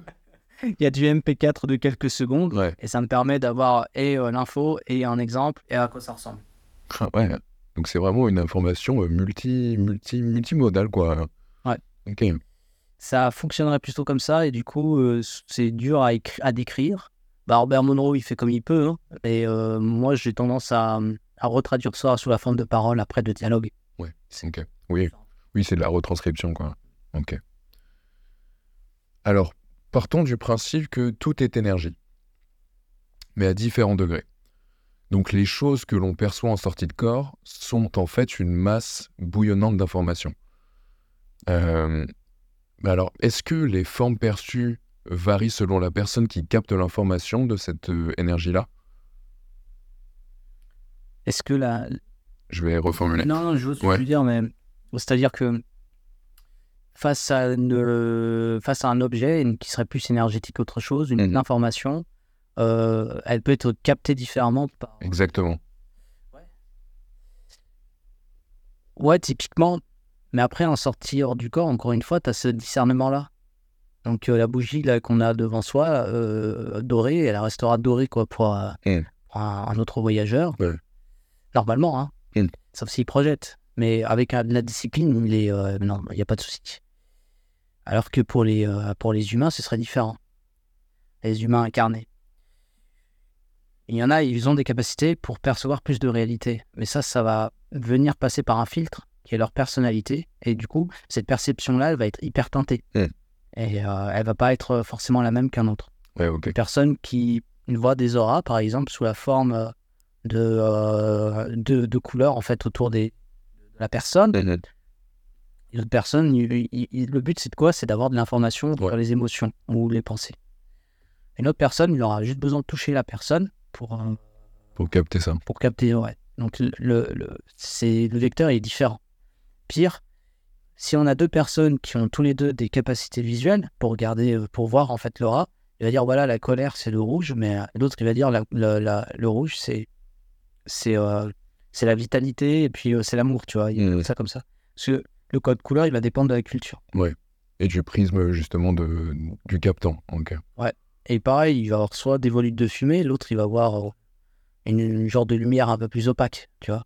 Donc, euh, ouais, c'est, Mm. ça passe par des filtres quand on est humain, mais en sortir du corps, on a moins tendance, en fait, à être prisonnier de ça. Ouais. C'est l'information, elle est vraiment brute. Ouais, je vois. Donc, c'est une sorte. Donc, la matière, quand même, c'est un filtre euh, qui, qui a son importance, quand même, ouais. Ouais, ok. Et euh, on pourrait même philosopher sur ça en disant que, du coup, c'est un filtre qui apporte de la richesse et que nous, peut-être, on vient chercher cette richesse-là. Mmh. Oui. Ouais, c'est intéressant, je n'avais pas vu ça comme ça. Ok.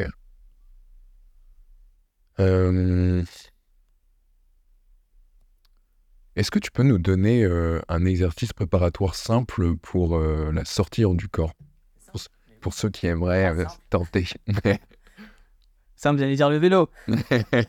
Alors, non, euh, le vélo, ça, ça prend 3-4 mois à maîtriser et puis il faut le pratiquer un peu tout le temps. Donc, c'est un exercice simple, mais qui, qui est exigeant. Ouais. Et bon, voilà. Un exercice simple, ce serait de que je pourrais donner, c'est facile. Prenez un carnet, vous marquez je suis un voyageur, hop, et après vous le mettez à côté de votre lit, vous, vous dormez, vous faites toute votre vie ouais. et vous marquez vos rêves en fait. Ça, c'est juste pour booster la mémoire. La mémoire, ça fait partie aussi de, de ces grandes qualités de la conscience. Pas de mémoire, euh, pas de cookies, quoi, en fait. Je veux dire, t'as pas de mémoire, euh, en quoi tu veux être plus conscient, quoi, si t'es Ouais. si pas capable, en fait, d'avoir de la mémoire. Donc, euh, plus de mémoire, plus d'infos, plus d'infos, plus d'intelligence, plus de rationalité, plus de ce que tu veux, quoi. La mémoire aussi, euh, comme euh, terreau, en fait, de réflexion. Donc, la mémoire. Développer votre mémoire Ok. est un bon exercice. Parce qu'après, quand on développe ce muscle qui est la mémoire, déjà, c'est utile pour la vie de tous les jours, mais les rêves vont petit à petit se transformer Hmm. ils vont devenir plus prégnants, ils vont devenir plus, euh, plus détaillés. Et euh, après, bah, ça, fait une, ça fait une bonne base pour travailler de la sortir du corps par la suite. Ok, je comprends. Euh, J'aimerais aussi qu'on aborde euh, la notion de la mort. Euh, Est-ce que toi, en tant que voyageur, euh, tu pourrais apparenter ça à une sorte de mort, une petite mort? Euh, la sortir du corps? Ouais. Euh, La première fois, oui, parce que ça m'a fait l'effet de, de la mort. Enfin, mon cerveau me disait euh, tu vas mourir si tu continues. mais- Enfin, c'était n'importe quoi. Mhm. Moi, je, je croyais que j'allais, euh, je croyais que j'avais fait quelque chose de pas bien. Ouais. C'est juste après avoir euh, par- parlé à Marc Aubert, en plus quelques jours après, j'ai commencé à faire ce qu'il a dit, euh, prendre contrôle de l'énergie. Ouais. Et, euh, le truc, c'est que voilà, je commençais à faire un état vibratoire et en même temps, je me décorpore, mais en même temps, il y a mon cerveau qui me dit continue, tu vas mourir. Euh, et du coup, j'ai dû faire un choix. Et j'ai fait le choix de la mort parce que bah, j'étais bien en fait, tu vois. Ouais. J'étais bien, j'étais lucide, j'étais plein de vitalité. Je fais, ok, si c'est ça la mort, ah, bah vas-y. Après, je me suis dit, c'est un trick. hein. En train de me piéger là. Euh, C'est vraiment quelque chose, c'est de la survie pure en fait. Ouais. C'est comme si t'allais te suicider et on, on te dit, ouais, fais attention. Ouais. Et euh, au final, euh, non, j'ai fait une belle sortie du corps et je suis revenu dans mon corps, euh, c'était bien. Donc, on peut dire que la première fois, pas forcément euh, pour tout le monde, parce qu'il y a des gens, ils font des sorties hors du corps et euh, ça se passe bien, tu vois. Et moi, avant de faire cette expérience-là, que je considère comme la première, du coup, avant, j'avais fait des, des expériences, mais c'était des mini-expériences, c'était pas tout à fait ça. Là, c'était vraiment un truc où la première fois où j'étais vraiment conscient de A à Z du process. Mm. Et euh, du coup, forcément, euh, le cerveau, il a, il a pas capté, quoi. Il s'est dit, Mm. c'est un process de mort, en fait, ce que tu es en train de faire. Ouais, je- Euh, du coup, bah, depuis, non, j'ai l'habitude. Donc ça, c'est passé. Mais est-ce qu'on peut considérer la sortir du corps comme la petite mort? Ouais, c'est comme une initiation à la mort, hein, comme diraient en fait les, les anciens. Mais moi, ce que je dirais, par contre, en tant que moderne, Mhm. ça c'est les anciens qui me disent ça, c'est que euh, du coup, euh, pour moi, il y a la mort, en fait, elle s'efface, elle disparaît maintenant. Mhm. J'ai ma vie là. Après un moment, je vais être fatigué. Ou alors, euh, il y a une voiture qui va me percuter. Et euh, je, je- je vais continuer ma vie, en fait. Ouais. En fait, voilà. C'est, je suis juste une conscience. Ouais. Suffisamment lucide. pour Pas tomber après dans des pièges. Ah non, je suis pas mort, en fait. Euh, après, rester coincé, je sais pas où. Je trace. Donc, t'as, t'as- donc t'as, on pourrait dire, euh, vaincu la mort. Ouais.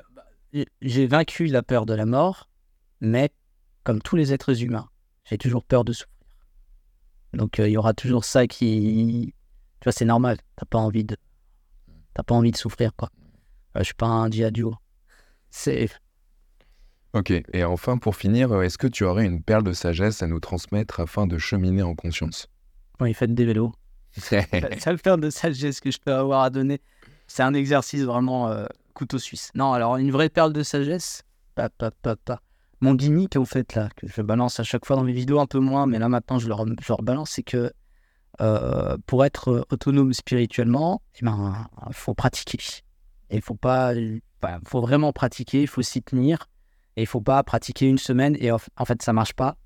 Et euh, ah, ça marchera jamais. Non, c'est non, ça ça s'appelle pas de la discipline. La sortir du corps est, je pense, euh, une discipline qui ressemble énormément, comme dit Marc, à du sport. C'est tu prends un abonnement à la salle.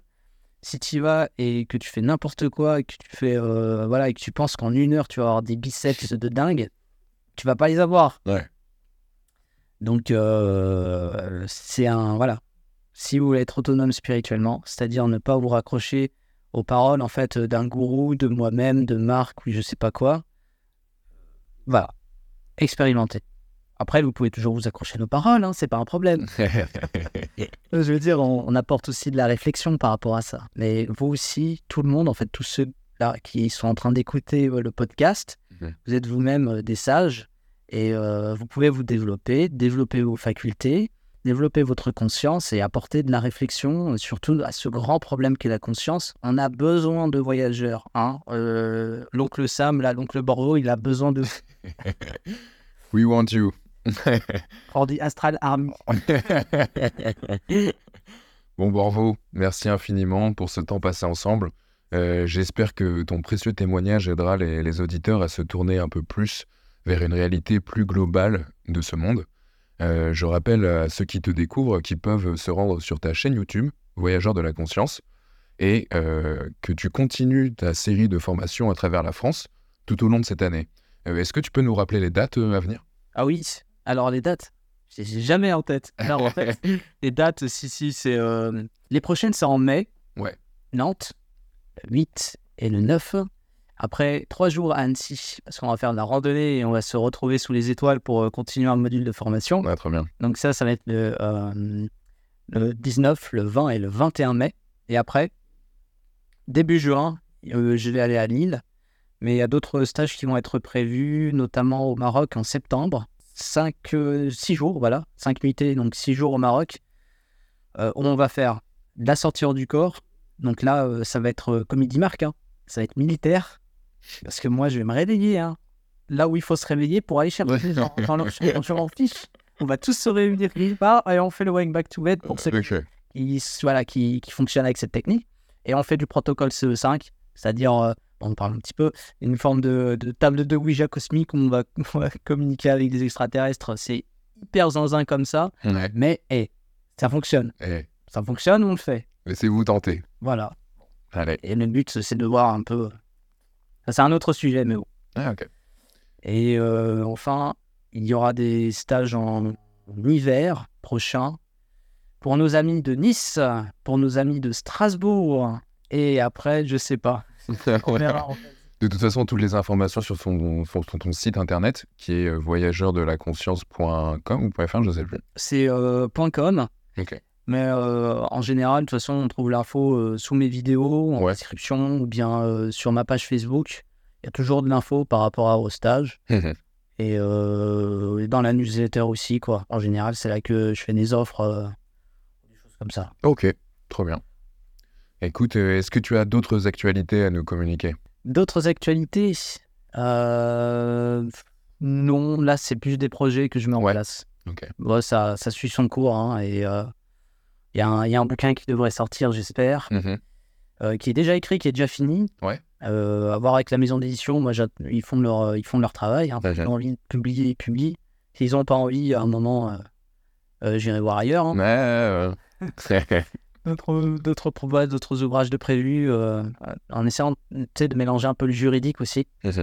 Très vulgarisé, parce que je déteste, en fait, j'ai pas envie d'être un spécialiste, un expert Ouais. qui va te parler dans un jargon juridique que personne comprend. Euh, Normalement, le droit, ça doit être accessible à tous, mais à mon avis, euh, le, le- le droit, en fait, en tout cas, le droit devrait s'inspirer de, de cette conscience planétaire pour euh, mettre en place des, des cadres, des structures et des façons de voir les choses pour que les choses aussi euh, évoluent sur Terre au niveau des conflits, au niveau de l'environnement, de la sécurité environnementale, ça c'est mon dada en ce moment, et euh, au niveau des relations, quoi, entre les pays, etc. Des petites graines qu'on met en place, parce que là on a encore des singes qui font oh, Euh, la guerre c'est cool. Et on peut comprendre hein, quand, tu, quand tu vois comment ça fonctionne, euh, tu es obligé quoi. On est obligé d'avoir une armée, on est obligé d'avoir une monnaie, on est obligé d'avoir toutes ces choses-là. C'est pragmatique, c'est rationnel, c'est comme ça. Mais il y a moyen d'évoluer parce que ça, on en a besoin parce qu'on s'est construit une réalité où on pense qu'on en a besoin. Donc si on commence en fait à changer les choses, à se dire mais non les gars, il y a moyen de faire autrement, petit à petit ça va bouger. ouais, ok. Et ça, depuis 45, ça bouge. On a beaucoup moins de guerre qu'avant. Même le nord des plaises, en fait, euh, guerre d'Ukraine, bon, ça c'est une exception. Mais on a plus ou moins pacifié le monde. Et euh, le taux d'alphabétisation augmente. Mais il reste beaucoup de taf, en fait. Bon, bah écoute, merci à toi encore une fois, Morvo. Euh, au plaisir de te revoir euh, auprès des étoiles alors. Prenez des étoiles, ouais. Allez, c'est parti. C'est trop bien. Bon, allez, salut tout le monde